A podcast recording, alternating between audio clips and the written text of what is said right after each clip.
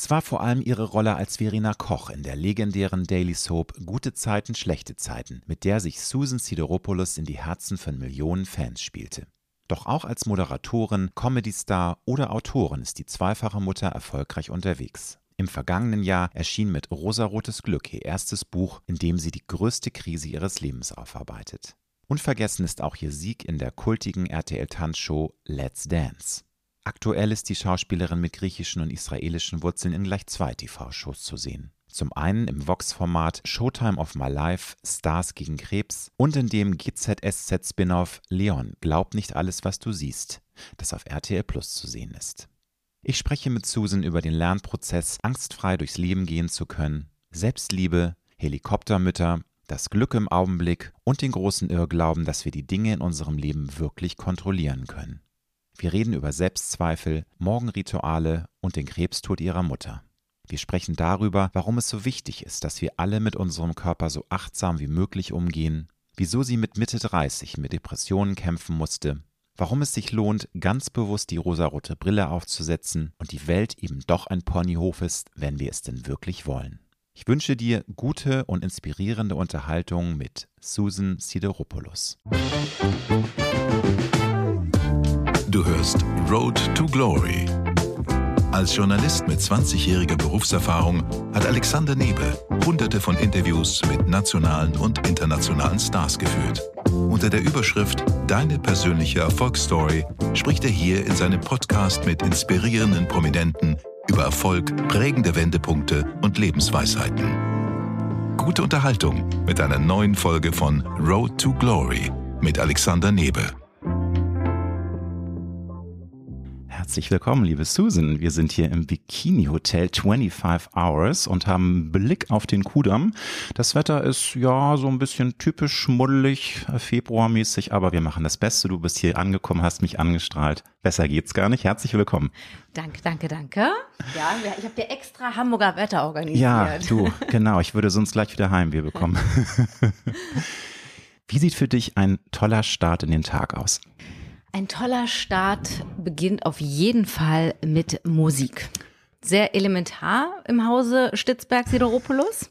Das haben wir uns irgendwann so angewöhnt, dass wir auch wirklich eigentlich ja doch fast in jedem Zimmer haben wir Musikboxen. Okay. Und morgens, ich mache jetzt mal keine Werbung, aber Alexa, spiel bitte den Song, genau. nach dem er gerade ist. Genau. Und dann geht's schon im Badezimmer los und dann werden auch so die Kinder geweckt und oben in der Küche geht's weiter und dann haben wir richtig äh, gute Zeit mit Musik. Und ähm, das ist für dich auch ein wichtiges Ritual. Also du brauchst einfach das, um in, in Schwung zu kommen. Und guck mal, jetzt kurz, äh, jetzt klapperte es hier, jetzt ist hier irgendwie ein Roomservice reingekommen, den wir gar nicht bestellt haben. Oder hast du dir, hast du dir Pommes bestellt? Nein, ich weiß nicht. Die so, guten Morgen. Egal, wir machen einfach weiter. Also es ist für dich wichtig, einfach so ein äh, Get into the Groove. Also du brauchst Musik, das ist einfach wichtig für dich. Ja, absolut. Das hat sich irgendwann so integriert, dass, ja, dass wir gemerkt haben, dass es einfach schöner ist. Also dass die Kinder auch fröhlicher wieder wach werden, dass wir irgendwie beim Zähneputzen ein bisschen hin und her äh, schaukeln und dann ist einfach gleich bessere Stimmung. Mein Mann, der ist ein großer Amazon-Verächter, der wird natürlich dann Alexa sich nicht anschaffen, weil vielleicht gibt es ja auch andere Systeme. Auch noch ganz verrückt, halte dich fest. Ich habe gehört, es gibt auch noch das Radio. Ich wollte es gerade sagen, ne? aber das, das kann man natürlich nicht so komfortabel anstellen von wegen und, und spiel mir diesen Wunschsong. Das ist natürlich nee. dann, ne? Dann Egal. musst vielleicht. du nehmen, was du kriegst. so ist das. Und was gibt's bei dir in der Regel zum Frühstück? Stück. Oder bei euch in der Regel? Ist da auch ein Ritual oder ist das sehr nach Laune und Lust? Also was auf jeden Fall unser Ritual ist, dass wir zusammen sitzen. Ich frühstücke tatsächlich nicht, weil ich einfach morgens noch keinen Hunger habe und wir stehen sehr früh auf. Das heißt, um 20 nach 6 klingelt der Wecker und dann sitzen wir um sieben schon am Tisch, äh, ja. spätestens. Und die Kinder, wenn es gut läuft, essen was. Also der eine hat auch immer Hunger, der andere eher nicht so. Und mein Kommt Mann, ja auf den Typ drauf an. Ne? Also genau. Also einiges, ja. Mein Mann ist auch der Frühstücker, der muss morgens sofort essen. Und ich brauche erstmal meinen Kaffee und dann auch noch einen und vielleicht auch noch einen dritten. Und esse dann eigentlich erst um ja, elf, halb zwölf das erste Mal früh. Aber es muss Frühstück sein. Gut. Ich kann nicht um zwölf mit einem äh, Lunch anfangen. Ja. Das also geht nicht. Nee. Muss dann schon das Klassische sein, entweder Müsli oder Brötchen oder. Genau, also oh, okay. gerne am liebsten liebe ich Müsli. Hm. Ja, ist bei mir auch. Ähm, wobei man da ja auch viele Sachen immer wieder erfährt, dass das viel zu viel Zucker drin ist. Man sollte es irgendwie sich selbst zusammenstellen. Man ich sollte zuckerfrei. Ich stelle mir das selber sehr zusammen. Es ist dann nicht so kalorienvoll. Und bist du die Frau, die aufsteht und sagt, ja, willkommen, lieber Tag, ich bin voller Energie oder brauchst du so ein bisschen, um Betriebstemperatur zu erreichen? Ich war früher ein Langschläfer und äh, Schlafen war für mich super wichtig und so jede fünf Minuten, da wurde so richtig so, oh, als ich noch bei GZSZ gedreht habe und dann immer um sieben in der Maske in Babelsberg sitzen musste, da habe ich wirklich, mein Wecker klingelte um Viertel nach sechs, das hat mir lange keiner geglaubt, weil ich habe wirklich 15 Minuten, saß ich im Auto, ab in die Maske und jede Sekunde wurde gezählt. Ja. Heute habe ich damit nicht mehr so ein großes Problem. Ich glaube, und das hat was mit dem Mindset und der inneren Haltung zu tun, dass ich wirklich verstanden habe, je mehr ich da reingehe in dieses Gefühl, oh Gott, ich kann nicht aufstehen, oh Gott, oh Gott, oh Gott, umso schwieriger wird es auch. Und umso schneller ich da umswitche und sage so, Worauf freue ich mich jetzt? Ich freue mich dann immer schon richtig doll auf den Kaffee. Wenn ich morgens die Augen aufmache, denke ich, so, oh, gleich geil, dieser erste Schluck Kaffee. Es geht nichts darüber. Und ich freue mich auch immer, meine Kinder aufzuwecken, weil die dann noch so niedlich im Bett liegen und dann ähm, sind die noch so im Halbschlaf und dann kann man die noch so abknutschen. Und dann denke ich mir auch immer, lange ist das nicht mehr so. Also es ist nur noch so ja, ein paar Jahre. Ja, das geht immer schneller, als man denkt. Denn irgendwann werden die Kinder dann renitent und sagen, oh Mama, ey, du bist peinlich und komm nicht näher. Ne? Nein, ja, das ist so, das ist so, doch, hoffentlich so nicht. Hoffentlich ist nicht. das schon so. Aber wenn sie morgens im Halbschlaf können die sich noch nicht so gut wehren. Liebe Susan, du bist eine von vielen Prominenten der zweiten Staffel vom Vox-Format Showtime of My Life. Stars gegen Krebs und für die Vorsorge. Und natürlich möchte ich gern von dir wissen, jeder hat ja einen Impuls, wenn man eine Anfrage bekommt, warum man da mitmachen möchte. Viele, die dich gut kennen, haben deine Biografie gelesen oder gar eine Biografie war es gar nicht, aber das Buch, was letztes Jahr erschienen ist, wo du ja auch viel erzählt hast. Insofern wissen es natürlich Hardcore-Fans schon, aber magst du bitte mal sagen, warum es für dich das auch eine Herzensangelegenheit ist? Also Menschen zu animieren, zur Krebsvorsorge zu gehen und auch Bewusstsein für dieses doch sehr wichtige Thema zu erzeugen. Mhm. Tatsächlich ist es mir eine Herzensangelegenheit und ich musste in dem Fall auch nicht lange zögern. Im letzten Jahr, muss ich zugeben, hatte ich diese Anfrage schon mal. Da war ich skeptisch. So ist das oft, wenn ein Format das erste Mal kommt und man weiß nicht so genau, was auf einen zukommt. Ich hörte nur was mit Ausziehen und war so, äh, nein, das muss doch auch irgendwie anders gehen. Da habe ich das Konzept nicht so richtig verstanden. Aber dann habe ich es natürlich mir angeschaut und es ist wunder wunderschön mhm. und ich liebe es eigentlich, wenn wichtige Themen in einem Unterhaltungsmantel gepackt werden und die Leute eigentlich erstmal denken, ach, ich gucke mir so eine nette, lustige Sendung an und nachhaltig bleibt aber was zurück. Ich liebe auch solche Filme, so eine Bücher. Ich mag einfach so, es bleibt was zurück. Und bei diesem Format bleibt definitiv zurück uh, ich habe ja doch nur einen Körper. Vielleicht sollte ich mich ein bisschen besser um ihn kümmern. Vielleicht sollte ich schauen, wie ich lebe und äh, wie man das vielleicht ein bisschen besser machen kann. Plus, was ganz toll ist, es ist eine Mischung von Prominenten, die in irgendeiner Art und Weise einen Bezug zu dieser Krankheit Krebs haben. Es gibt Brustkrebsüberlebende, es gibt auch welche, die es momentan noch mit sich tragen. Es gibt eine Nicole Jäger, ganz spannend, die sehr, sehr übergewichtig ist, die das Thema mitbringt, ich gehe nicht zur Vorsorge, weil ich mich schäme, was auch ein großes Thema in unserer Gesellschaft ist. Ich bin Angehörige. Angehörige ist auch ein großes Thema. Ähm, in meiner Familie ist der Krebs leider in vielen Formen gekommen. Der schlimmste Fall war letztlich meine Mutter deren Krebskrankheit ich zehn Jahre äh, miterlebt habe, von meinem sechsten bis zu meinem sechzehnten Lebensjahr und dann ist sie leider verstorben. Und ähm, leider auch meine Tante, die meine zweite Bezugsperson war, die Schwester meines Vaters auch andere Onkel und Tanten. Ähm, also ich habe schon viel Verlust erlebt und gleichzeitig ist aber meine Position, und das ist mir ganz wichtig, warum ich auch bei diesem Format mitgemacht habe, zu sagen, nur weil ich in meiner Familie Krebs habe, heißt es nicht, dass Angst mein Leben regiert sondern im Gegenteil.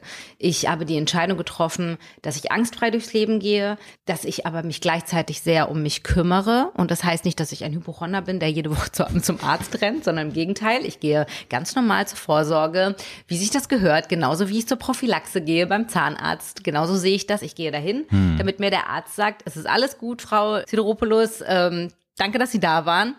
Aber es ist trotzdem wichtig, dass wir uns einfach anschauen, wie wir leben, was ich vorhin schon sagte. Das ist mir wichtig. Also meine Message ist eher zu sagen, du kannst selber gut für dich sorgen.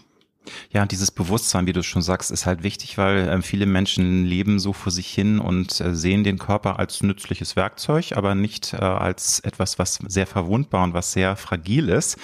Und deswegen kann ich auch nur jeden ähm, dazu aufrufen, das zu machen, wobei ich jetzt auch gleich den, einen Purzelbaum schlagen muss. Ich persönlich muss mich da selber ein bisschen outen. Ich müsste nämlich auch dringend jetzt mal zu diversen Vorsorgeuntersuchungen gehen, sag mir aber immer, ach Alex, du lebst doch so gesund, du rauchst nicht, du trinkst nicht, du machst doch alles richtig, da wird schon nicht sein, warum soll ich denn zum Arzt gehen? Es ist halt diese Barriere da. Und mhm. ähm, ich weiß nicht, wie du das siehst. Natürlich, du hast nun wirklich Schicksalsschläge in der Familie hautnah erleben müssen, das prägt einen ja auch. Und ich glaube, da hast du natürlich auch dann von vornherein anderes Bewusstsein, weil du dann sagst, umso wichtiger wirklich, dass ich dann ach darauf achte, das könnte ja sein. Das muss gar nicht jetzt äh, bei dir irgendwie festgelegt sein, dass du da empfindlich bist. Das kann genauso auch äh, ganze Generationen überschreiten. Absolut. Aber jetzt, was ich fragen wollte, was würdest du denn als Appell geben, dass man diese Schwellenangst überwindet? Weil, wie gesagt, mhm. auch ich habe irgendwie, wenn du nicht zum Arzt musst, dann gehst du ja nicht gerne. Absolut. Weißt du, niemand geht ja gerne zum zum Arzt. Nee, das ist wie der klassische Zahnarzt. Wir ja, gehen genau. erst, wenn es weh tut ja. und fast schon zu spät ist. Genau, genau. Und außer, wir müssen einfach unterscheiden. Beim Zahnarzt gehen wir oft, wenn es zu spät ist, aber auch da ist es ja nicht zu spät. Dann wird da ordentlich gebohrt, vielleicht muss auch mal ein Zahn gezogen werden, aber jetzt unterm Strich passiert da nichts. Da müssen wir aber unterscheiden, dass bei Krebs äh, wir hier von einem ganz anderen Krankheit sprechen. Und was diese Sendung auch zeigen möchte, ist, Krebs ist nicht gleich Todesurteil. Ja, und We weniger denn je, darf ich also, weil die, die, Medizin hat sich ja entwickelt, Gott sei Dank. Gott sei Dank. Also Aber ja. wir brauchen die Früherkennung. Mhm. Und Krebs ist leider auch eine Krankheit, die sich ja nicht mit Symptomen zeigt. Und mhm. das ist mhm. auch ein, ein schwieriges Ding. Also selten, vielleicht äh, Lungenkrebs, dass man dann husten, hustet oder so, ja, ja. Kopfschmerzen. Äh, aber gerade Brustkrebs ist, ist etwas, äh, Hodenkrebs, es, es zeigt sich nicht, ja. Also maximal maximal können wir es ertasten. Deswegen ist es ja auch wichtig, dass wir abtasten. Bei Männern, es gibt ja auch die Männersendung, weiß ich, dass das noch eine größere Schwelle ist und noch eine größere Hemmung. Mein Mann, den musste ich, also es war ganz, ganz eigentlich fast absurd. Ich weiß noch im letzten Jahr, leider äh, natürlich wieder durch einen tragischen Fall, durch den ähm, plötzlichen Tod von Jan Hahn, meinem Kollegen, der uns alle erschüttert hat, habe ich zu meinem Mann gesagt, warte mal ganz kurz, gehst du überhaupt zur Vorsorge? Und er sagte, nee. Und rief seinen halben Freundeskreis an und ich war erschrocken. Keiner seiner Freunde hatte einen Urologen. Nicht einer. Und er ist natürlich dann gegangen und wird jetzt auch jedes Jahr gehen und hat auch ein bisschen seine Freunde ähm, sensibilisiert. Ja, und das ist wichtig, sehr wichtig. Gerade bei Männern, weil dort fehlt ja dieser Übergang. Wir Frauen gehen ja dann als junge Mädchen schon zum Frauenarzt, aber die Männer verlassen den Kinderarzt und gehen dann maximal zum H&O oder so. Ja, und natürlich auch ein Punkt für die Schwellenangst, das, das beziehe ich jetzt gerade auch auf mich, weil ähm, es ist was, das eine ist, äh, wenn man die Brust abtastet oder den Hoden, ich finde das, also dieses Aus, Äußerliche, das geht, dann hat man nicht so viel, finde ich, Bedenken. Was ich nicht so gerne möchte, ist halt, wenn man eine Magenspiegelung. Es ist natürlich jetzt schon jetzt kein sexy Thema, aber deswegen ja. sitzen wir ja auch hier. Ich finde, das soll man auch mal ansprechen. Also eine Magen- und eine Darmspiegelung ist heutzutage auch gar nichts Schlimmes mehr. Aber da habe ich immer noch so Bilder im Kopf und Geschichten von früher. Oh, und mir ging es dann so schlecht und das war so furchtbar und dann, dann muss man da liegen. Und aber es ist heute so gut zu machen, dass man es fast gar nicht mitbekommt. Also würdest du da vielleicht auch nochmal sagen, Leute, ja. habt keine Angst. Das hat sich einfach wahnsinnig viel positiv verändert, was das Ich betrifft. glaube, es ist ganz wichtig, mit welchem Mindset wir zum Arzt gehen. Ich glaube, mhm. das sollte am allergrößten gesprochen werden. Wir gehen nicht hin, um etwas zu finden. Und wir gehen mhm. hin, um uns bestätigen zu lassen, dass alles in Ordnung ist. Und deswegen mhm. fängt die Vorsorge hier auch viel, viel früher an. Du hast gerade schon gesagt, mit Ernährung und Bewegung und so. Und äh, wir sollten unseren Körper wirklich so behandeln, als gäbe es keinen zweiten im Schrank, den es ja auch nicht gibt.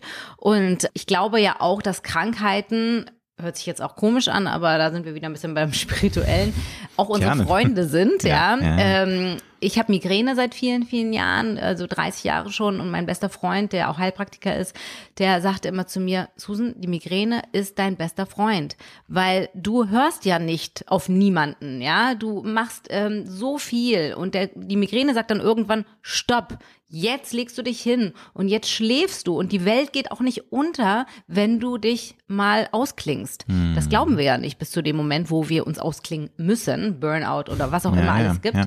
Und oder auch eben Krebs oder egal welche Krankheiten. Und ich glaube ganz doll daran, dass unser Körper uns, bevor sowas Schlimmes wie ein Krebs eintritt, vorher schon Signale gibt. Aber wir übersehen die permanent und wir wollen die nicht sehen. Wir übergehen alles und jeden und Müdigkeit und, und da, da müssen wir anfangen. Also wir müssen auf jeden Fall uns besser behandeln.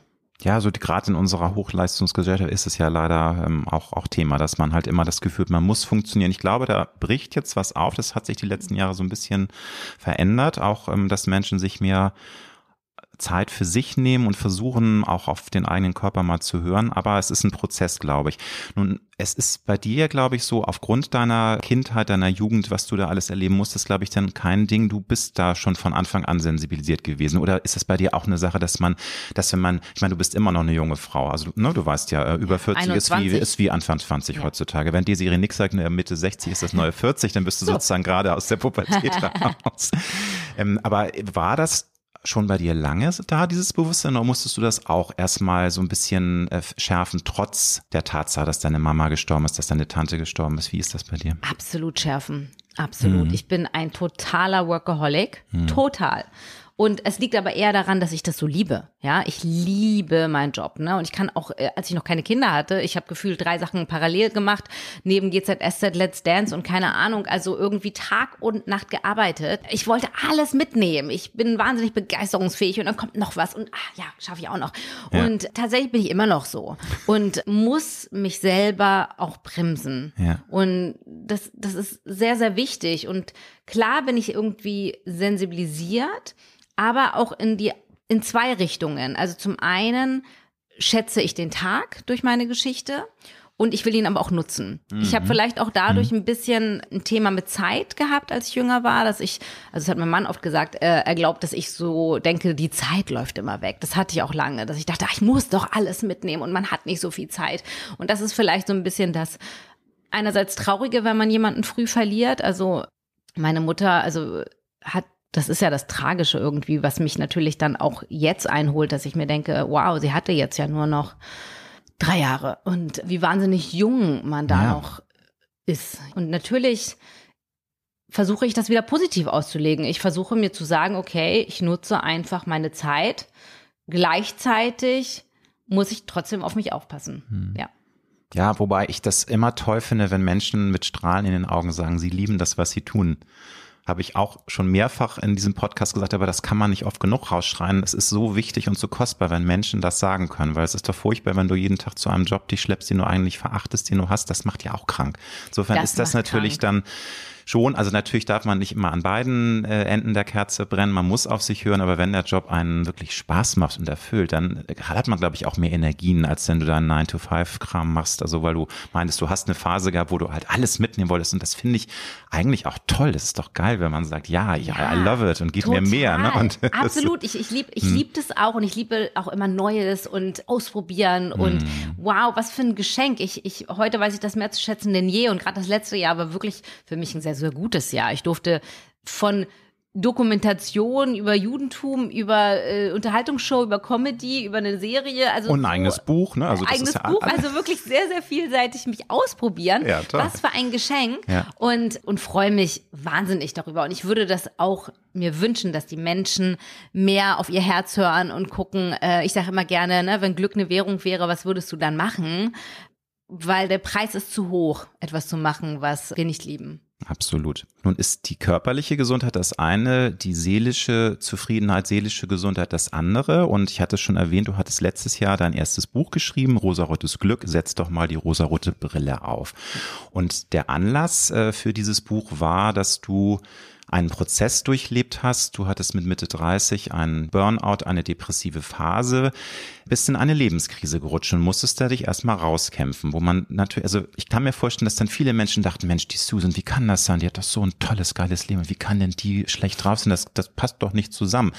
Weil es eben viele Menschen irgendwie denken, wenn man depressiv ist, dann, dann ist man die ganze Zeit nur am Weinen und so. Man, man kann ja manchmal auch eine, eine Maske aufsetzen, man kann nach außen total happy wirken und das ja. äh, ist sehr ambivalent. Magst du musst jetzt um Gottes Willen nicht ins Detail gehen, weil das hm. würde auch den Podcast ja. sprengen. Aber magst du noch mal sagen, wie das losging? Ich hatte natürlich mich auch mit der mit dem Buch beschäftigt und da schreibst du auch, dass der Auslöser, der Triggerpunkt war, dass deine äh, neue Serie bei Sat1 Mila, die ist gefloppt, die wurde dann gleich abgesetzt und das hat dich irgendwie aus der Bahn geworfen. Da aber auch die Frage, warum? Weil du bist eine gestandene, erfolgreiche Frau. Man geht doch auch mit Niederlagen um. Kannst du das jetzt ein paar Jahre hm. rückblickend analysieren? Wie kam das, dass du in diese Krise geschlittert bist? Ja, ja. ja. Heute rückblickend kann ich das tatsächlich äh, ganz gut greifen, weil es war ein, ein großer Prozess. Ähm, heute bin ich sehr dankbar darüber, weil er mich ganz woanders hingeführt hat. Also in die Richtung der persönlichen Weiterentwicklung, mhm. Ich glaube, wäre dieser Weg nicht gegangen, wäre ich über kurz oder lang immer wieder in diese gleiche Krise geschlittert. Das Leben bringt uns immer dieselben Aufgaben, bis wir uns den, die angucken und sie lösen. Und sonst kommt das Universum, sage ich immer gerne, jedes Mal wieder um die Ecke und sagt, warte mal, hier ist doch noch was, hier ist doch noch was. Und äh, mein großes Thema war am Ende die Kontrolle. Das habe ich letztlich dann gespiegelt bekommen, weil ich bin der totale Kontrollfreak, wie viele Menschen. Wir glauben, wir könnten die Dinge tatsächlich kontrollieren. Corona hat uns jetzt natürlich allen mal gezeigt, können wir nicht. Und das Witzige ist, wir konnten es noch nie. Wir glauben nur, ach so, jetzt, ah, jetzt äh, können wir nicht mehr planen, was morgen ist. Nein, wir konnten das noch nie planen, was morgen ist. Ähm, für mich war das ein ganz spannender Prozess, weil Mila, ja, es war ein bisschen so dass ich beruflich sehr auf der einen Seite der Medaille war, auf der Erfolgskurve, viele, viele Jahre. Ähm, verwöhnt, muss verwöhnt, man, ne? Also erfolgsgeküsst, erfolgsverwöhnt. Ja, doch, doch, doch, das kann man schon so nennen. Mhm. Diese Branche ist aber definitiv nicht so und ich durfte dann mal die andere Seite kennenlernen. Und was mich da sehr aus der Bahn geworfen hat, ist, ich bin ein sehr leidenschaftlicher Mensch, ein sehr all-in. Äh, ich gehe wirklich, gebe alles, was ich habe. Und die Menschen äh, sehen oft in unserer Branche nicht, was das eigentlich bedeutet, so eine Serie zu drehen und wie viel Zeit auch da investiert wird und wie viel man von sich gibt.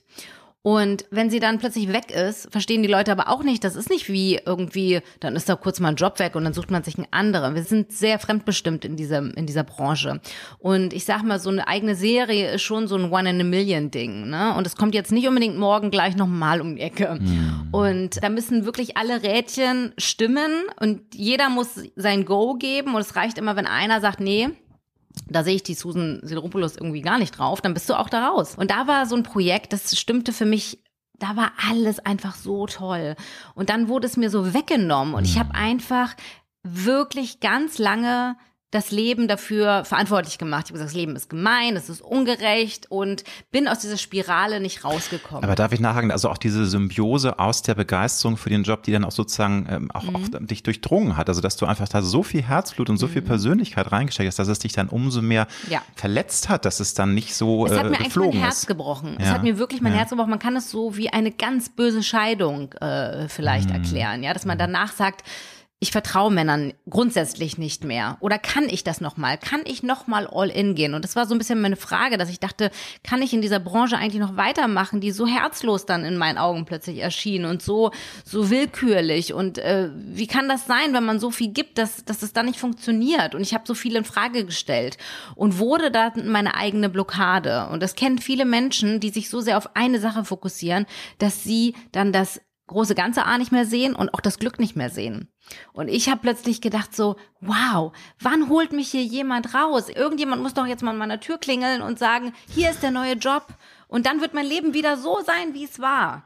Und Aber jetzt möchte ich Gerechtigkeit. Jetzt, jetzt habe ich gelitten und jetzt muss ja. auch mal als der, die neue Serie gleich kommen. Und das genau, und das muss doch jetzt wieder in, in, in Ordnung ja, gebracht werden. Und der Fakt ist, was ich aber lernen durfte in dieser Phase, ist, ich bin der Schöpfer meines Lebens. Ich muss aufstehen. Ich muss Verantwortung übernehmen und Dinge anders machen und äh, muss wieder in die Freude gehen. Ich muss wieder meine, meine, meine Energie auf ein anderes Level bringen, damit ich auch die Anziehung wieder habe. Und da sind mm. wir hm. wieder bei Spiritualität und ja. dann werden auch wieder Zuschauer sagen, wovon redet die, was für Anziehung, aber das Nein, ich kann dich beruhigen. Ich weiß, ähm, ich habe ja auch schon ein bisschen Analyse gemacht von meiner Hörerschaft, die ist da sehr, sehr empfänglich für. Also go sehr for it.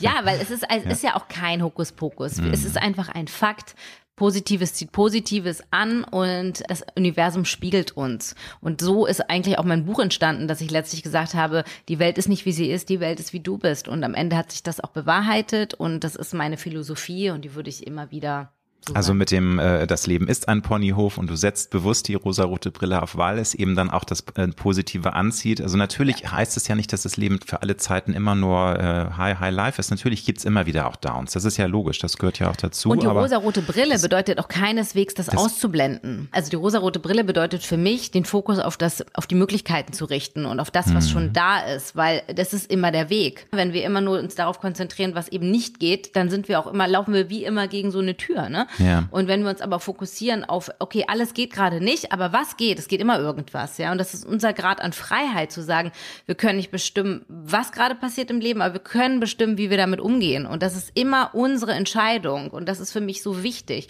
Und die rosarote Brille kommt ja eigentlich aus einem ganz Urprägung. Also grundsätzlich bin ich schon immer ein positiver Mensch gewesen.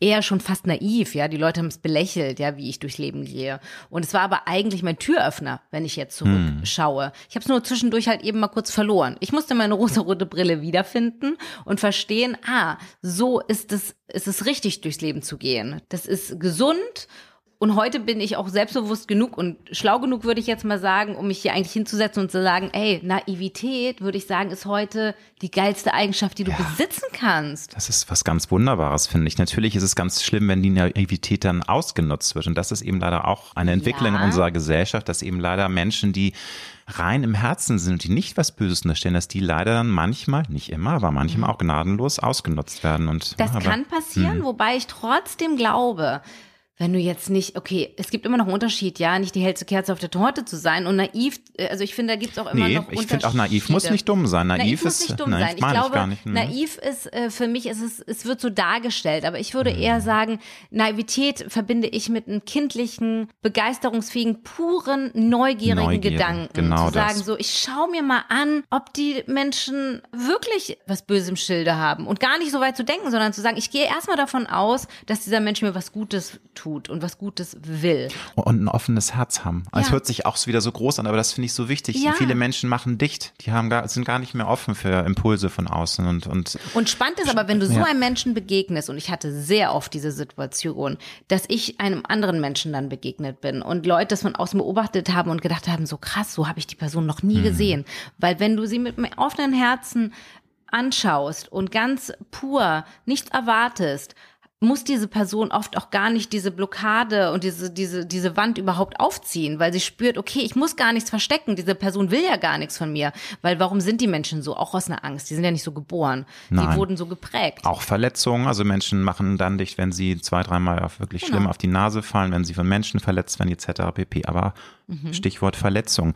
Ein Körper braucht eine gewisse Zeit, um zu heilen. Eine Seele auch. War das bei dir wirklich so, dass du über ein paar Jahre den Prozess auch bewusst ja erlebt hast. Und sozusagen das Buch kann ich mir vorstellen war dann auch noch mal ein ganz wichtiger Schritt um diesen Heilungsprozess abzuschließen. Kannst du sagen ähm, wann es losging mit der Heilung? Und ähm, ich kann mir vorstellen deine Familie hilft dir natürlich sehr dabei dein, dein Mann deine Kinder. Aber äh, wenn du jetzt noch mal zurückblickst wie lange ging es dir richtig beschissen und wann fing es dann an mit mit dem ja analysieren heilen mit Gesprächen etc ähm, also bei mir war das schon so ein bisschen so eine Achterbahnfahrt. Mir ging es nicht durchgängig richtig richtig, richtig schlecht. Das könnte ich nicht sagen, weil es ging ja auch mal weiter, es kamen mhm. Jobs. Es war jetzt nicht so, ich habe einfach nur mich so fokussiert, dass ich diese ganzen Jobs, die reinkamen, immer sagte so, ja, ist ganz nett, aber eigentlich sollte es ja was anderes sein. Also ich wurde dann auch sehr undankbar, sag ich mal, dem Leben gegenüber. Und es war, ja, es waren Wellen, aber es war irgendwann schon der Punkt, dass ich schon immer lethargischer wurde und auch irgendwie so auf meinem Sofa saß und Netflix gucken und eigentlich nicht, mich nicht mehr bewegen und mich auch für nichts mehr motivieren konnte. Der Antrieb war weg. Auch dieses grundlose Anfang zu weinen, so aus dem Nichts. Da, da war ich schon auch sehr angekommen bei so einem Punkt, dass ich dachte, wofür das jetzt alles und ach und wobei grundlos weint man nicht, ne? Die Seele weint und das kommt einfach raus, wenn man es unterdrückt. Also genau, ich ja, fühle mich schon an wie so ein Briefkastenonkel, aber das, also ich, ja, ja, ich, genau. erkenne mich dann dir wieder, weil ich finde das blöd zu sagen, man weint keiner weint grundlos. Nein, das hat ja immer einen Grund. Ne? Aber du, also so ich weiß, was du meinst, dass es aus, dass man eher. auf einmal sich fragt, warum kommt das jetzt? Ne? Also ich genau. sitze hier und genau, genau, mhm. immer wieder so, wo man sich fragt, so ja mhm. genau, warum und ähm, und der Antrieb fehlte mir. Ich wusste auch nicht, wie raus und was ist jetzt der erste Schritt. Und, und dann war es tatsächlich so, mein Wake-up-Call war von meinem Mann, der dann irgendwann sagte so, ich kann nicht mehr.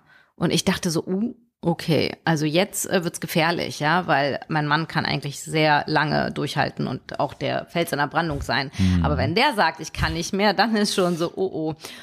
Und da habe ich verstanden, jetzt muss ich losgehen. Ich wusste noch nicht wohin, aber ich bin losgegangen und ich habe angefangen, Schritt für Schritt mein Leben in die Hand zu nehmen. Und bei mir fing es so an mit so einem Achtsamkeitsseminar, weil ich habe da schon viele schlaue Bücher gelesen und mein Mann dachte dann auch mal so, ah, du liest so viele schlaue Bücher, aber setzt ja auch nichts davon um, ja. Und man muss ins Tun kommen. Man muss losgehen für sich. Es reicht auch, wenn ich sage immer, die Dinge anders zu machen als bisher, ja. Also man kann Probleme nicht lösen auf der Ebene, wo sie entstanden sind. Man kann nicht erwarten, dass dein Leben sich verändert, wenn du jeden Tag das Gleiche machst, ja. Und ja. ich ja. bin jeden Tag aufgestanden, Kinder abgefrühstückt, tschüss, auf die Couch, Netflix geguckt, um vier kamen die nach Hause, der Tag ging weiter, irgendwie rumkriegen. Und so löst du natürlich keine Probleme. Und dann fing ich an, mich selber zu heilen, indem ich mich auch anfing anzugucken, was ist hier eigentlich eigentlich los, ja? Woher kommt das? Und die Gefühle auch mal da sein zu lassen, nicht mehr unterdrücken, nicht mehr ablenken, nicht mehr Netflix, sondern sich auch mit mir auseinandersetzen und dann kann man heilen. Ja, und eben auch den Blick auf sich kritisch zulassen, weil wir alle gucken ja manchmal auch, also ich, diese rosa-rote Brille finde ich einen super Ansatz und das ist, finde ich, auch nichts Schlimmes mit rosa-rot, weil das mhm. hast du, finde ich, in einem Interview auch mal schön erklärt, das ist ja sowas so negativ belastet, dass man mhm. irgendwie die Welt dann äh, verquer sieht, aber zulassen auch äh, die eigenen Schwächen und dann auch ja. einfach mal kritisch zu sehen, hey, wo kann ich denn wirklich auch mal an mir ähm, Und du hast es eben auch schön ja. gesagt, dieses so typische, dass man denkt so, hä, wieso geht's der denn jetzt genau, schlecht? Das kann ja? das ist doch unser Sunshine Girl und das Erfolgsbabe. Genau. Ne? Und, und immer man, nur, ja, ja. Das so, und dass hm. man, weil ich muss auch sagen, das kommt noch oben drauf und da kennen das vielleicht auch viele sich wieder. Ich habe mich auch ein Stück weit geschämt. Ja, also sagen so, ist, ist das jetzt Klagen auf hohem Niveau? Kann ich jetzt überhaupt sagen, mir geht zu schlecht? Dann kommen doch alle und sagen, hä, was hat die denn zu meckern? Ja, die hat doch, die ist gesund, die hat eine tolle Beziehung, die äh, hat jetzt keine Geldsorgen. Ja, also es ist jetzt ihr Job, ja gut, läuft jetzt nicht mehr so wie früher.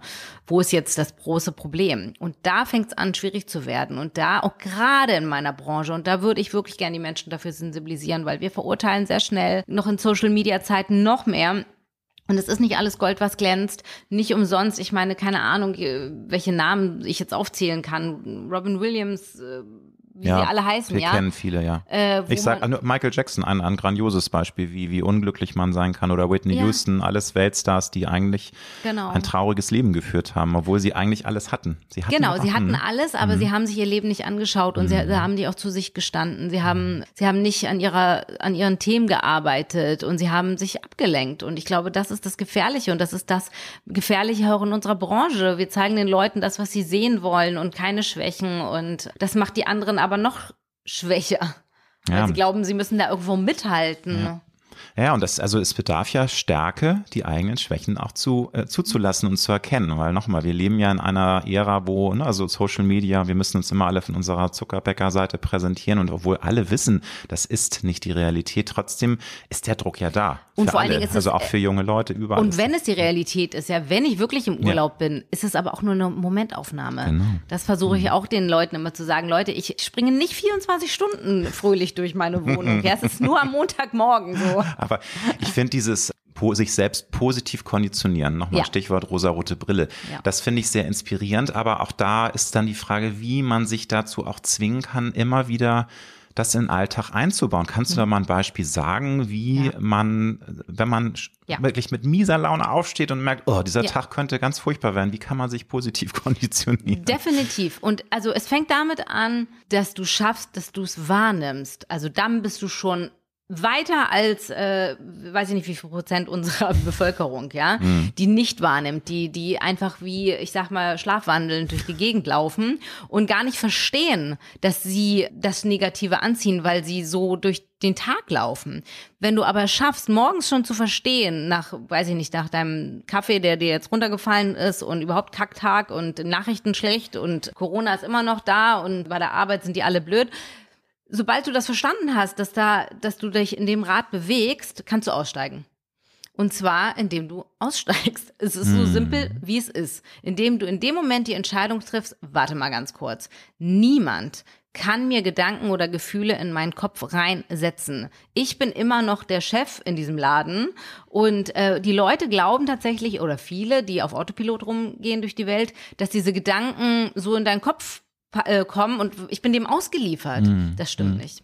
Du okay. kannst selber entscheiden und zu sagen, so ganz kurz, okay, Gedanke kommt, Gedanke ist blöd, ich entscheide mich für anderen Gedanken. Ich denke jetzt an was Schönes. Und ich, das ist eine Konditionierung. Es ist eine Übung, wie alles andere auch eine Übung ist. Aber der Fakt, dass wir das selber entscheiden können, ist grandios. Und ich glaube, dieses Bewusstsein müssen wir schaffen und es muss echt raus in die Welt, weil es ist total spannend, ja, weil es ist ja die Menschen, die es irgendwie, ich sage jetzt mal, gecheckt haben, man sitzt da und bei mir war es auch so ein Moment, wo ich dachte so, oh Gott, krass.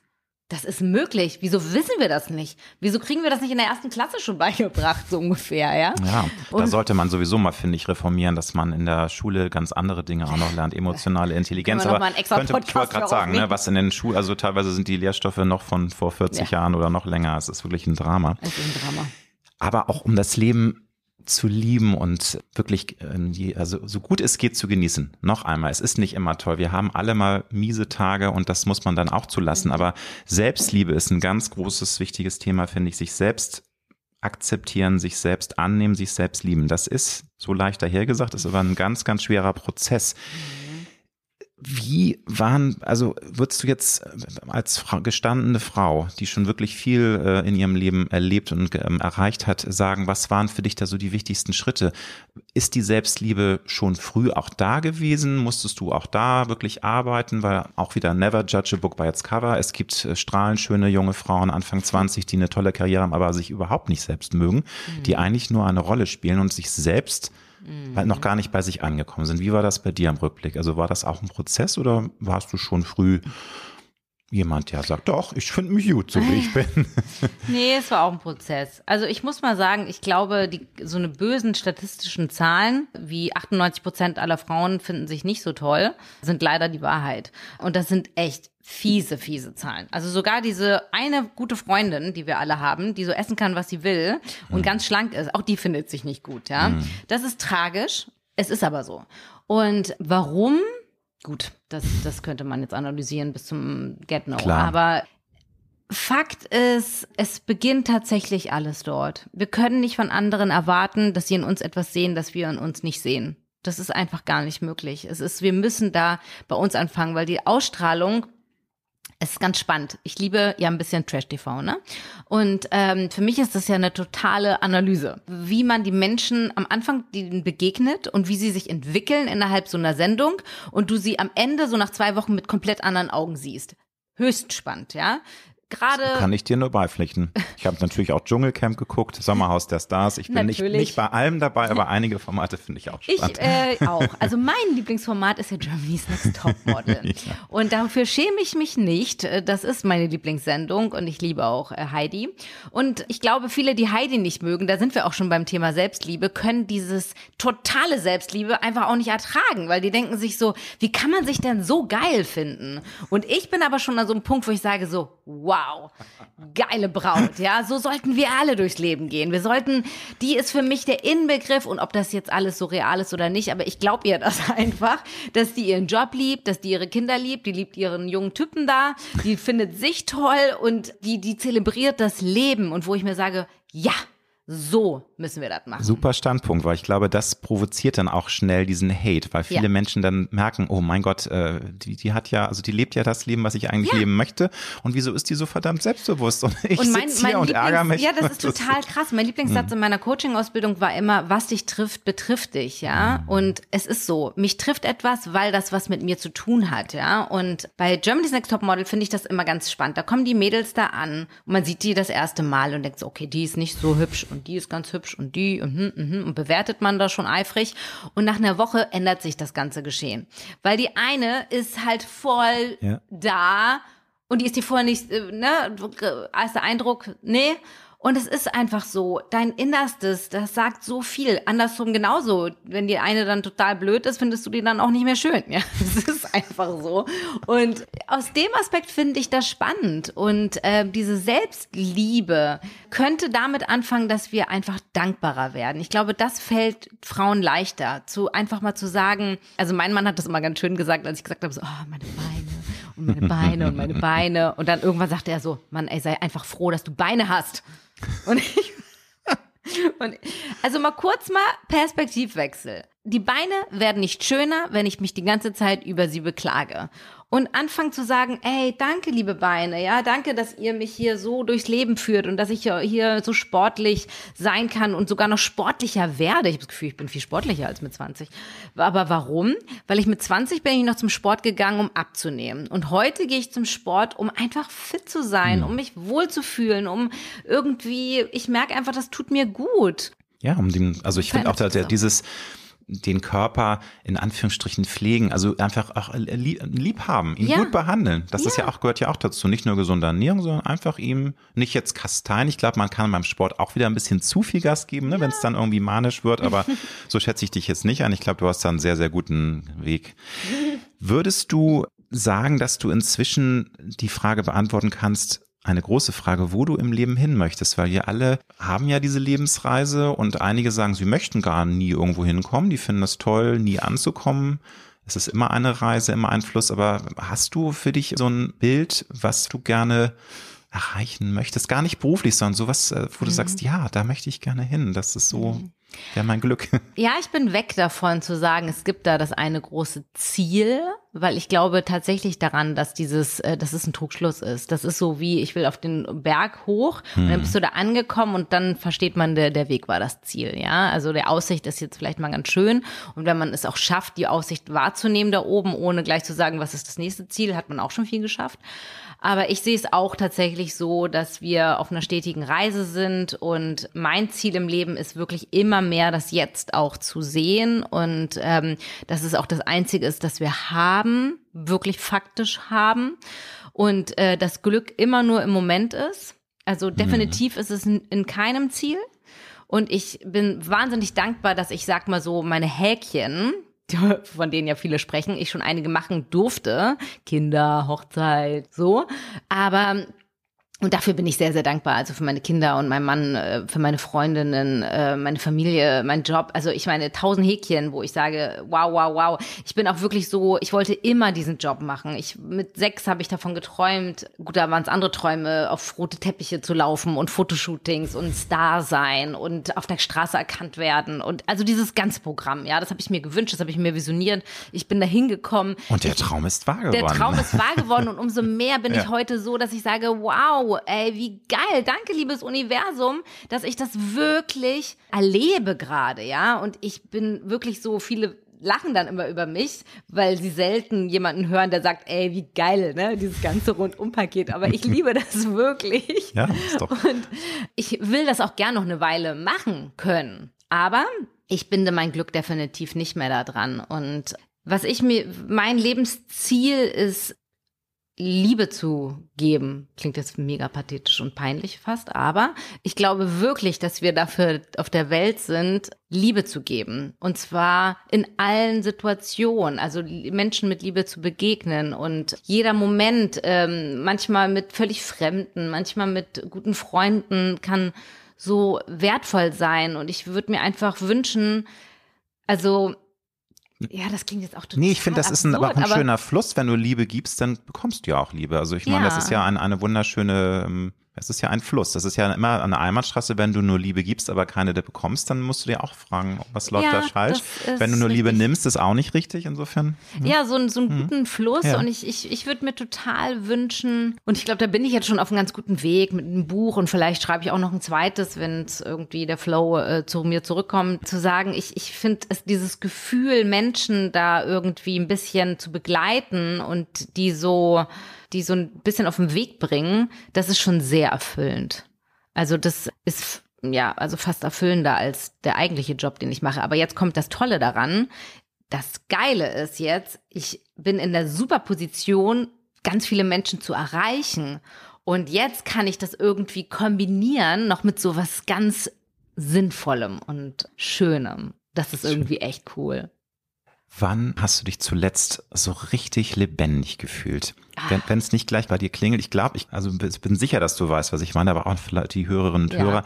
Ich ertappe mich manchmal dabei, dass ich mich an Situationen zurücksehne, wo einfach der ganze Körper prickelt und wo man sagt, oh, ist das jetzt gerade toll. Sei es in einer mega Achterbahn zu sitzen, sei es auf einem Berg zu stehen, aber so dieses Gefühl mhm. der Lebendigkeit oder du hast einen mega Sex, keine Ahnung. aber da muss ich jetzt sagen, bin ich manchmal ein bisschen traurig, dass ich mich frage, ja, wann war denn das zuletzt, dass ich mich richtig lebendig gefühlt habe? Also wann mhm. War das bei dir? Kannst du das spontan äh, sagen? Ja, definitiv. Ich bin ja ein, äh, mein, ich könnte ja fast sagen, mein liebstes Hobby ist, aus der Komfortzone rauszuspringen. Ja. Vielleicht liegt es auch an meinem Job, weil es ist so ein bisschen dran gekoppelt, ja. Wir müssen ständig aus der Komfortzone raus, wir müssen ständig neue Dinge machen, neue Dinge lernen. Für als Schauspielerin musst du natürlich andere Leben lernen und ähm, als Moderatorin neue Menschen begegnen, ähm, vor vielen Menschen sprechen ein Buch schreiben, ja, all diese Sachen, die man vielleicht vorher noch nie gemacht hat. Und ich bin richtig besessen davon. Ich, es ist, äh, äh, gib mir was, was ich noch nie gemacht habe. Hm. Und das ist für mich dieses totale Gefühl des Lebendigsein. Und klar macht mir das auch Angst. Also keine Frage. Es macht mir total, manchmal macht es mir mega Angst. Aber dann ist eben genau das, was du sagst. Dann spürst du den ganzen Körper und ja. denkst so, Oh, geil, geil. Also ja, oder auch so, auch so dieses äh, Dopamin und diese Begeisterung, weißt ja. du? Und äh, das ähm, ist vielleicht auch eine Sache des Älterwerdens, dass man da manchmal einfach so viele Dinge schon erlebt hat, dass man vielleicht das nicht mehr so intensiv wahrnimmt und wahrscheinlich auch glücklich und begeistert ja. ist. Aber als junger Mensch nimmst du es noch viel krasser wahr, glaube ich. Ne? Ehrlich, ne? Aber das äh, ich will, ich will das in meinem Leben haben ja, ja. und ich hol mir das, ja. Go for it. Ich hol mir das auch als, keine Ahnung, jetzt bin ich wieder bei Germany's Next Top Model, aber als ich jetzt ging die Staffel los letzte Woche, ja, und dann genau. kommt die erste Folge und ich bin richtig so, ah, ich freue mich, dann sitze ich abends vom Fernsehen und dann geht's los und dann äh, sind meine Mädels da und wir sind richtig so voll drin in der Materie, ja, und da bin ich auch lebendig und im, im Moment und dann freue ich mich wie ein Kullerkeks. Also ganz ehrlich, dann bin ich wie zwölf, ja. aber das ist voll toll. Super, super. Nun hast du ja wirklich so eine tolle Lebensreise schon hinter dich gebracht und hast auch an, an, an dir selbst gearbeitet, hast dich selbst mal hinterfragt, hast viel über dich erfahren. Würdest du denn ähm, trotzdem sagen, dass dich immer mal wieder auch Selbstzweifel überkommen? Weil ich finde, Selbstzweifel sind mal wichtig, können aber auch blockieren. Also das ist so eine Ambivalenz, finde ich. Man darf auch nicht zu viel immer sich grämen und sich zu viel hinterfragen, weil manchmal macht man sich das Leben damit in meinen Augen schwerer, als es sein muss. Aber Selbstzweifel kennen wir alle. Ist es bei dir immer noch mal und in welchen Momenten kommen die hoch, dass du mal sagst, oh, bin ich hier, also wie kann das eigentlich sein, dass ich jetzt schon seit über 20 Jahren so erfolgreich bin? Und das, das kann doch alles gar nicht sein. Nö, aber dafür hatte ich ja auch äh, Tiefpunkte, ja, also es, ja, ja. Ähm, äh, definitiv und ähm, und auch im, im Buch habe ich es ja auch geschrieben, es ist wirklich nicht alles Gold, was glänzt. Es sieht dann immer so aus, als ob Andersrum sieht's auch aus, als ob ewig lange nichts war. Also das hat mich total schockiert. Jetzt ist zum Beispiel meine neue Serie draußen mhm. und ich finde es immer wieder... Auf RTL Plus ja. und äh, ich glaube jetzt nächste Woche, wir, ich komme ja jetzt on air ähm, ein paar Tage vorher, da ist dann eine, eine Spielfilmversion. Ja. Ne? Magst du noch mal sagen, wie die heißt? Genau. Mach gerne Werbung. Sehr gerne. Äh, Leon glaubt nicht alles, was du siehst. Das ist ein GZSZ-Ableger, wo Daniel Felo, Leon Moreno in der Serie GZSZ auf na, auf wen trifft er denn da bloß? Also eine Frau, die aussieht wie Verena Koch. Und es ist für alle Nostalgiker natürlich monstermäßig ja, cool, ja. Äh, uns beide da wieder zusammenzusehen. Ich stehe ja auch total auf sowas. Ganz tolle Geschichte und ich freue mich mega. Also auf RTL Plus läuft die Serie aktuell schon und der Spielfilm kommt dann am 15.02.2015 Ein paar RTL. Tage nachdem wir on air gehen. Yeah. Perfektes Timing. Und man kann sich wirklich beides angucken, weil es ja. wird sich unterscheiden voneinander und ja, und das Feedback ist ganz, ganz toll und ich äh, freue mich wahnsinnig darüber und das verrückt ist, aber da, da waren zum Beispiel mhm. oft Kommentare so, oh, wie schön, dich endlich mal wieder spielen zu sehen. Wo du denkst so, hä? Klingt so, als hätte ich jetzt zehn Jahre nichts gemacht. Und das, das hat mich lange frustriert und hat mich auch zweifeln lassen an so, äh, warte mal ganz kurz. Ich habe doch tausend Sachen hm. gedreht, ja. Aber wenn du nicht permanent on air bist, wie damals bei GZS, denken die Leute wirklich, du bist weg. Und dann ist es völlig egal, dass du hier in der ARD gedreht hast, eine Doku gemacht hast, moderiert hast und hier überall mal aufgetaucht bist. Was der normale Job des Schauspielers ist, dass man einfach so in kleinen Geschichten auftaucht, ist es wirklich so das Comeback. Ja, irgendwie schon, so Comeback in, in dieser GZSZ-Kosmos-Geschichte, aber kein Comeback. Und das hat mich schon zweifeln lassen und frustriert auch zwischendurch, dass ich dachte so, Mann, ey, ich habe sowieso viel gearbeitet und keiner hat es gesehen. Und Nein, aber das ist natürlich bei diesen Hardcore-Fans von GZSZ ist es natürlich wirklich so, die sind ja mit dir, also wenn man das, äh, ich, sorry, fünfmal die Woche, ne? Oder das ist ja, ja. nicht Samstag und sonst. Also ja. wenn das fünfmal die Woche läuft, jeden Abend, das ist ja wie Familienmitglied und dann ist das natürlich schon ein Cut, wenn du dann nicht mehr stattfindest. Also nimm es, nimm es nicht. Äh, nee, aber weil wir ja, ja gerade beim Zweifeln waren und das genau. muss ich dann auch hm. abschütteln und sagen, ganz kurz mal, egal, auch wenn das die Außenwahrnehmung ist, ist es ja nicht die Wahrheit. Es genau, ist eine Meinung, genau. es ist eine, wie nennt man das, eine ähm, äh, Momentaufnahme? Momentaufnahme und mhm. es ist eine Wahrnehmung, so kann man sagen. Genau, ja, Wahrnehmung auch. Ja. Das ist eine Wahrnehmung. Ja. Was war das Mutigste, was du bisher in deinem Leben getan hast? Uh. Guck mal, hier knallharte Fragen. Oh mein Gott. Fresh in your face. also, ich würde ja jetzt eigentlich sagen, Fallschirmspringen mit 18, mhm. ja. Also, das finde ich schon ziemlich mutig. Das ist es. Wobei. Doch, also ja. viele trauen sich das ihr Leben nicht träumen davon, aber Trauen sich nicht. Aber ich, nee, ich glaube, das Mutigste, hm, ein Buch zu schreiben. Weil es so viel über dich persönlich auch preisgibt oder weil, weil es ja. auch eine Reise war, einfach eine große Herausforderung oder warum? Also sowohl als auch. Also zum einen es einfach zu machen. Also viele wollen, bringen es nicht zu Ende, mhm. viele aus diversen Gründen. Und irgendwie einfach es so gemacht zu haben, ja. ohne nicht viel drüber nachzudenken, finde ich irgendwie auch ziemlich mutig. Und das ist auch was ganz Tolles, glaube ich, oder? Wenn man ja. irgendwie äh, so kreativ, Prozess ist immer spannend, aber ein Buch dann in Händen zu halten, das man selbst geschrieben hat, ist, glaube ich, auch ein ganz toller Moment, oder? Wenn das dann ja. so, ich kann mir vorstellen, Susan bekommt das äh, Päckchen mit irgendwie den ersten vier druckfrischen Büchern und du packst es aus und jähen hast es in der Hand. Boah, ich habe mega geheult, ja. also ich, heute, ja. witzigerweise, heute hatte ich eine Erinnerung bei Facebook. Heute habe ich es geschickt bekommen.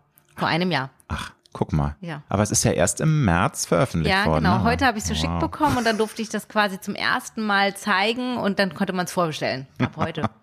Sehr schön.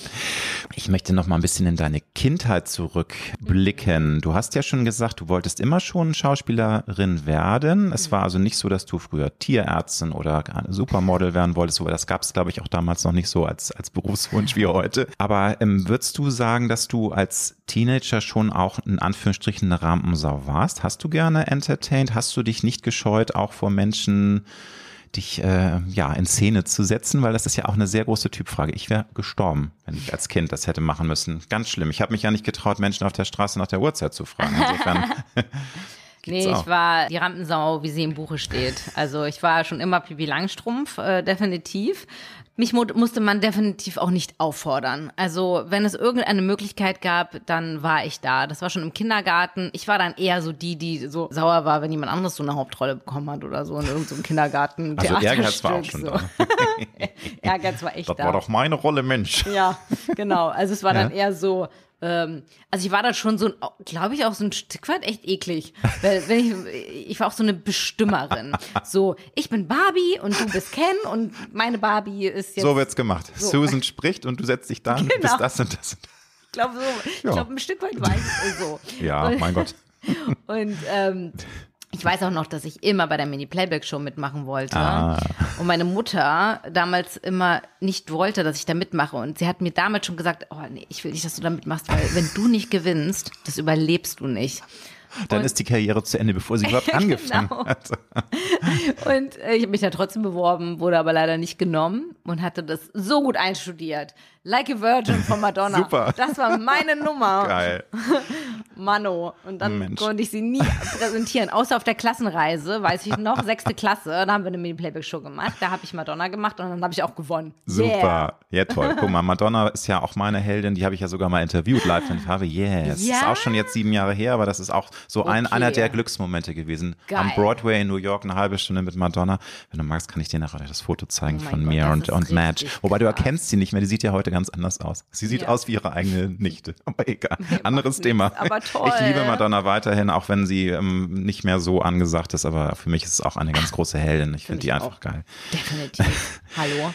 Hast du eine ganz intensive Erinnerung an deine früheste Kindheit? Das frage ich deshalb, weil viele vergessen alles, was so vor dem dritten, vierten Geburtstag war. Also so, so eine Geschichte, wo man eigentlich, man ist schon auf den Beinen, aber eigentlich äh, ist es so lange her, dass man das nicht mehr weiß. Hast du noch eine Erinnerung, so, so eine schemenhafte Sache, die sich vielleicht bei dir eingeprägt hat? Wow.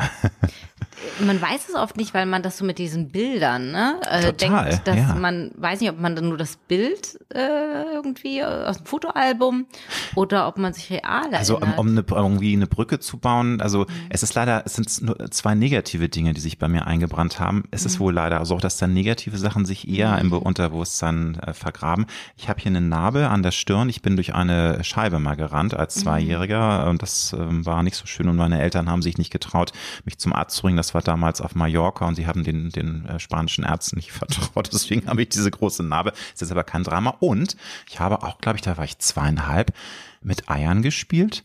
Also äh, frischen Eiern am Kühlschrank und dann habe ich die fallen lassen. War ganz natürlich äh, peinlich berührt. Meine Mutter hat geschimpft und sowas habe ich äh, noch im Kopf, obwohl ich ganz, ganz klein war. Aber sowas. Ich glaube, also so vor dem sechsten Lebensjahr ist schwer. Ja, ist also wirklich schwer, sechs ne? äh, kann ich mich ganz viel erinnern. Geburtstage, Aufführungen, tatsächlich Dirty Dancing, Lambada. Yeah. Aber das war dann also schon sehr früh auch, ne? Dass du wirklich. Ja, mit sechs habe ich schon meiner Freundin äh, Lambada-Outfits und getanzt, Ariel, Ja. die Meerjungfrau. An sowas gut. erinnere ich mich ganz viel. Aber vorher, ich kann mich, Kindergarten, ne? Ich versuche mich so Mhm. an Kindergarten, da erinnere ich mich wirklich an, ich erinnere mich, dass ich nicht mittags schlafen wollte. An so einen Moment im Kindergarten, dass ich auch immer sehr spät abgeholt wurde, immer so als einer der letzten, weil meine Eltern immer lang gearbeitet haben und dass ich das Essen nicht mochte im Kindergarten und dann auch, dass ich manchmal keinen Nachtisch bekommen habe. Daran erinnere ich mich auch, weil doch an die negativen Sachen. Das ist nämlich das Gemeine, ne? dass man nicht Ja. irgendwie, es gibt bestimmt so viele tolle, super schöne Sachen, die einem zu ähm, passieren, auch als kleines Kind, aber ich kann mich auch nur an die negativen erinnern. Hm. Ist, also wenn dir jetzt ad hoc nicht einfällt, ist ja auch nichts Schlimmes. Also du, Nee, also ab sechs, dann weiß ich ab sechs viel, kannst du ganze Bücher schreiben. ganze Bücher schreiben, definitiv.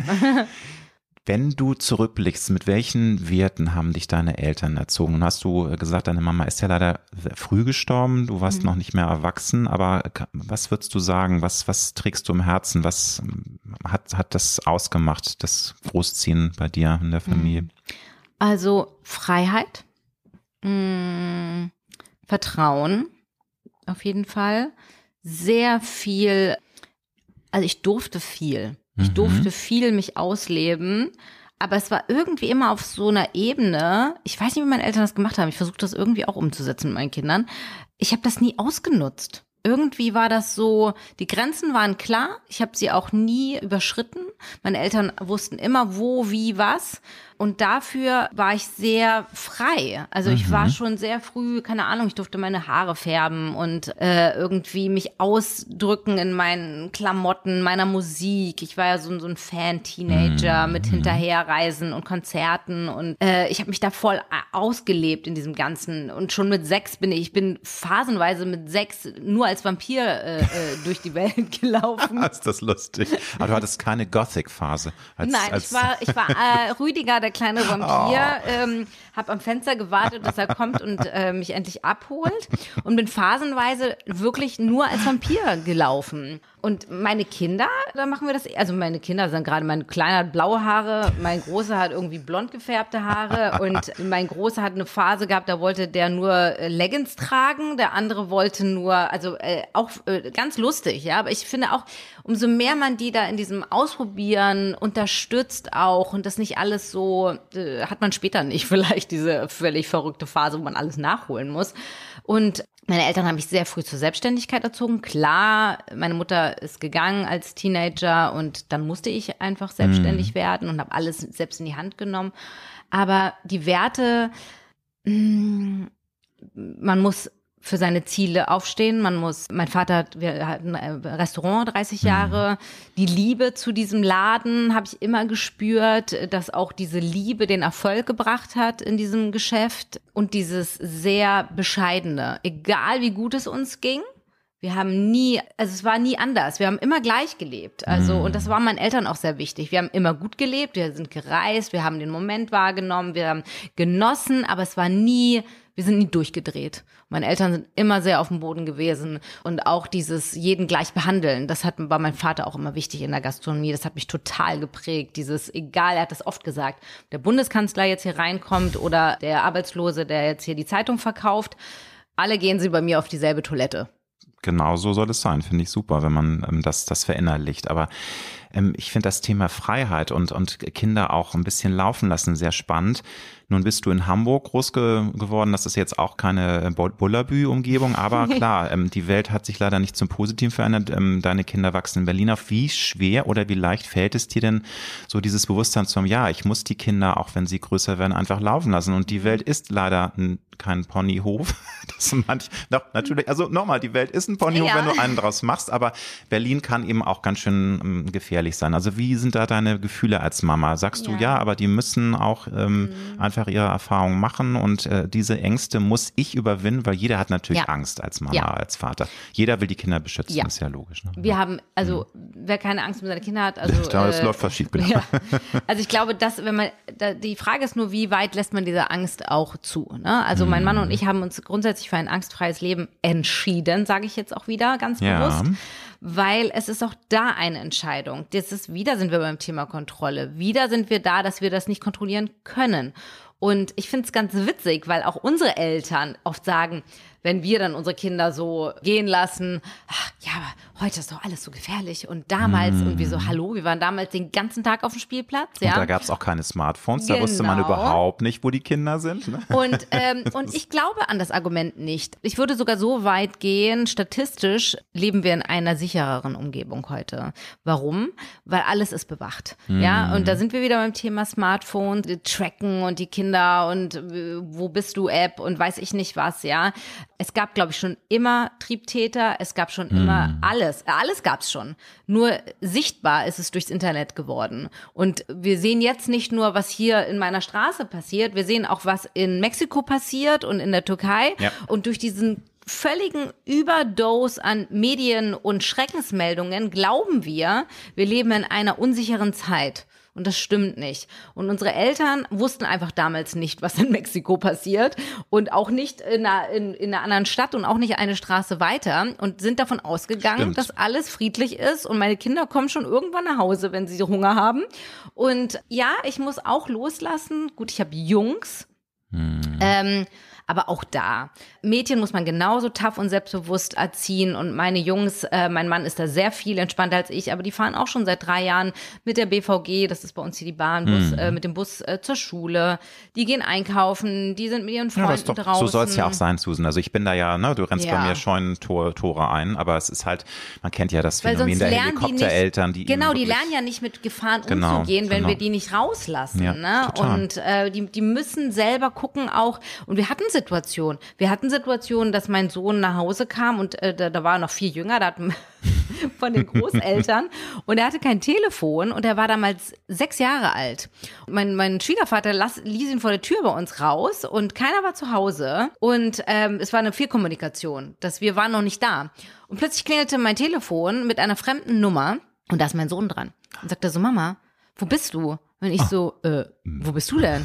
Und er so, ja, äh, zu Hause, aber keiner ist da. Und ich so, von wo rufst du mich an? Ja, ich bin rübergegangen in, ins Fitnessstudio und habe gefragt, ob ich meine Mama anrufen kann. Und ich meine, wie cool ist das, das denn? Das ist super. Ja, ja, so soll das sein. Und ja. äh, mhm. am Ende des Tages. Selbstständig, ne? Ja, Nummer auswendig lernen und los geht's in die Welt. super. Man hat ja rausgehört, und du hast es auch gesagt, du ähm, bist für spirituelle Themen offen. Glaubst du denn auch an äh, Vorhersehung, an Schicksal oder ähm, bist du ambivalent, sagst dir nein, man kann sein Leben schon auch lenken? Mhm. Noch sicher ist nichts, haben wir schon, äh, sind wir uns einig. Also eins ist sicher im Leben, das nicht sicher ist, ja. aber Schicksal, Vorhersehung, also dass ja. irgendwas sein soll einfach. Siehst du das oder bist du da nicht so ein äh, Freund äh, von? Stück weit. Also ich glaube, dass wir, also da waren wir ja schon mal bei der Anziehungskraft mhm. und ich glaube schon, dass wir Dinge in unser Leben ziehen. Also Zufall, habe ich letztens einen Post zugeschrieben, fand ich ganz schön, habe ich mal gelesen. Zufall kommt von dem, dass dir etwas zufällt das äh, fällig war. Hm. Das fand ich ganz schön. Das ist ein sehr schöner Satz. Ja. Und ähm, ich glaube sehr daran, dass wir ja, dass die Dinge zu uns kommen irgendwie und dass wir sie in unser Leben ziehen. Und deswegen. Wenn man es zulässt. Wenn man es ne? also, zulässt, ja, genau, Wenn man genau. auch offen Der Zufall ist. kommt, wenn man den Zufall zulässt. Ach, genau, das finde ich sehr schön, weil und auch sieht, also wenn ja, man ja. die Augen offen hält für diese kleinen Wunder, mhm. ja. Und ich mhm. liebe diese Experimente mit Universum und, und eine Frage stellen und. Aber auch Wünsche raussenden, gibt es doch auch dieses, Ja, ne? manifestieren. Mhm. Ich, äh, ich praktiziere das sehr. Ich habe gerade okay. kürzlich ein Buch darüber gelesen und ich versuche das jetzt umso mehr zu machen. Mhm. Man kann das mega spielerisch machen. Also keine Ahnung, eine Übung war jetzt letztens, ähm, dem Universum eine Frage zu stellen und ich habe gesagt, Ach so, das war anders. Ich hatte ein Foto gepostet bei Instagram, wo ich Seifenblasen puste. Und jemand schrieb mir darunter, du bist heute meine Antwort vom Universum. Ich habe dem Universum gefragt, ähm, ob ich auf dem richtigen Weg bin und habe mir gewünscht, in den nächsten zehn Stunden Seifenblasen. Und äh, hier ist meine Antwort. Und dann dachte ich so, ah, wie cool ist das denn? Das mache ich jetzt auch. Und dann habe ich gesagt, liebes Universum, wenn ich mit meiner neuen Buchidee auf dem richtigen Weg bin, schick mir in den nächsten sechs Stunden Schmetterlinge. Und dann äh, eine Stunde später kriegte ich eine WhatsApp von einem Fotografen für ein Shooting, was anstand einen Tag später in der Biosphäre.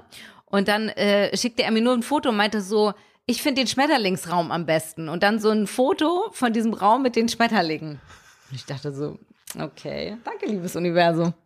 Sehr interessant, was manchmal auch, auch wenn man Menschen trifft, die man ewig nicht gesehen hat und also manchmal so Zufälle, wo man sagt, das kann kein Zufall sein. Deswegen auch die Frage, dass man denkt, das kann doch jetzt, das muss doch vom Universum irgendwie so gewollt sein. Das, das muss, kann ja. nur Vorhersehung und, und Schicksal sein. Absolut.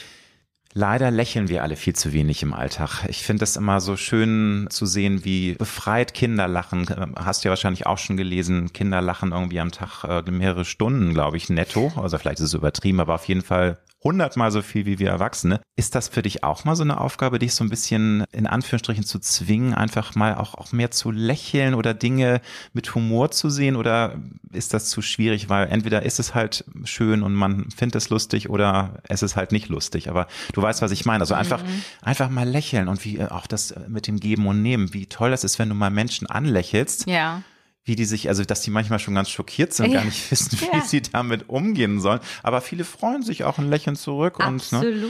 Aber also, wie siehst du das mit dem so einem Lächeln und weil das ja auch was ist, also um mich muss man nicht zum Lächeln äh, bringen. Ich bin eigentlich äh, viel am Lachen und ja. äh, mein Mann und ich sind sehr lustig zu Hause Schön. mit unseren Kindern. Wir lachen wahnsinnig viel über. Also mein Mann ist so ein Witzeerzähler Super. und so ein Joking-Typ und wir lachen ganz viel mit den Kindern. Also und klar, ich meine mit Kindern ist es natürlich auch, also ja. glaube ich mehr eine Steilvorlage, ne, dass man da auch Spaß hat und und aber auch mit meinen Girls, Albert, mit meinen ne? Mädels, mhm. wir sind mega viel am Lachen. GMTM sage ich nur, ne? Ja, natürlich und den ganzen anderen Trash, ja. Also also wer ein bisschen lachen möchte, mach einmal den Fernseher an. Ja, sehr schön. Aber ähm, ja, ich glaube, man muss ein bisschen gucken, dass man auch schaut, was konsumiere ich denn und womit befasse ich mich am Tag? Und lächeln, ja, es ist natürlich uns ein bisschen durch diese ganzen Maskenwahnsinn mm, abhanden Leider, gekommen. ja.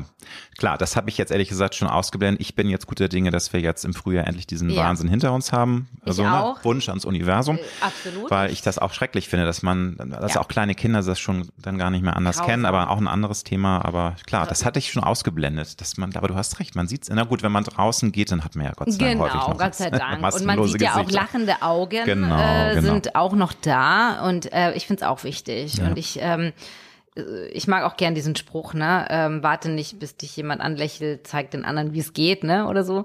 Finde ich ganz schön, weil es ist auch wieder, das, das Leben spiegelt dich, ja. Du lächelst jemand an, jemand lächelt dich an und absolut. Und damit kann, man kann wirklich Menschen so einen Tag auch verändern. Also, weiß ich nicht, eine Bedienung oder im Laden oder so. Und ja, also aufmerksamer zu sein. Also ich find's total cool, auch so, also mein Mann ist da der Meister drin, so ähm, Komplimente verteilen an so Fremde. Ja. Du, Total und wie die sich und wie die sich freuen. Und vor allem, wenn sie, wenn sie authentisch sind, natürlich ja. merkt man auch, wenn das jetzt cheesy Nein, ist und irgendwie klar. aufgesetzt, aber wenn das von Herzen kommt. Wenn das kommt, von Herzen kommt und wenn das auch wirklich echt ist und kannst du einem Menschen einen Tag richtig versüßen mit. Ja. Das, das trägt die dann die nächsten Stunden sozusagen hinweg. Total.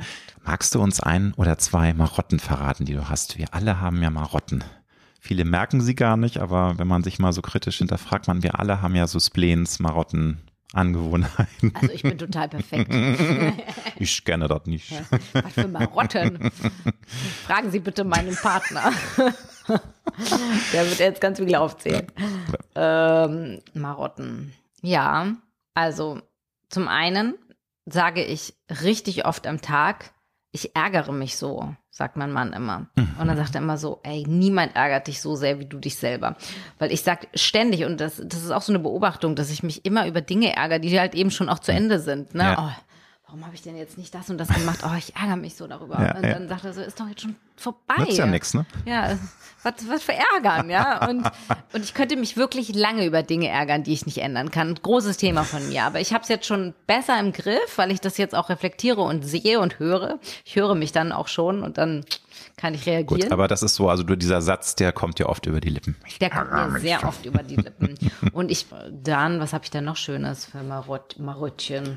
Ja, ich, ich, ich sorge mich schon viel um Dinge, die noch nicht da sind. Hm. Ja. Also, ja, die noch nicht da sind, also die du erreichen möchtest oder, nee, oder so? so, so auch so Kleinblödsinn. Also so. auch gerade mit Kindern und so. Und dann sagt mein Mann immer, wenn das Problem da ist, wird auch die Lösung da sein.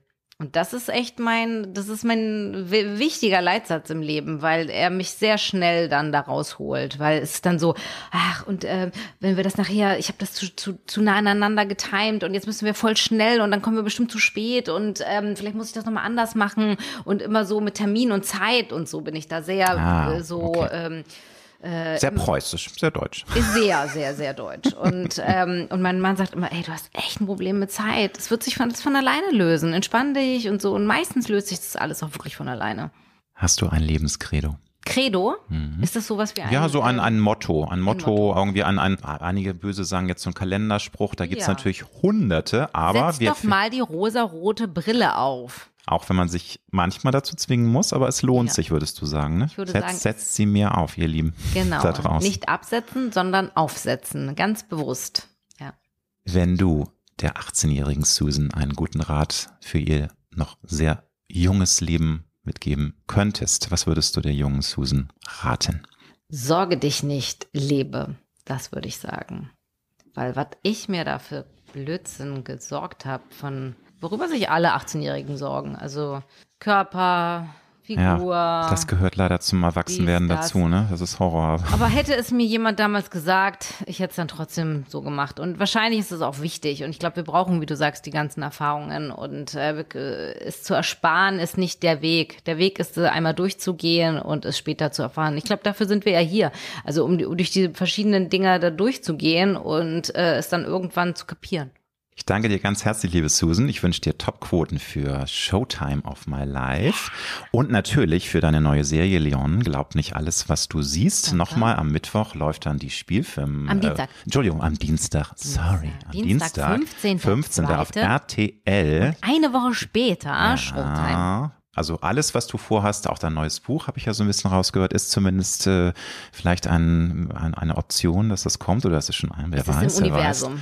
Alles Gute dir und es hat mir sehr viel Spaß gemacht. Danke. Dankeschön.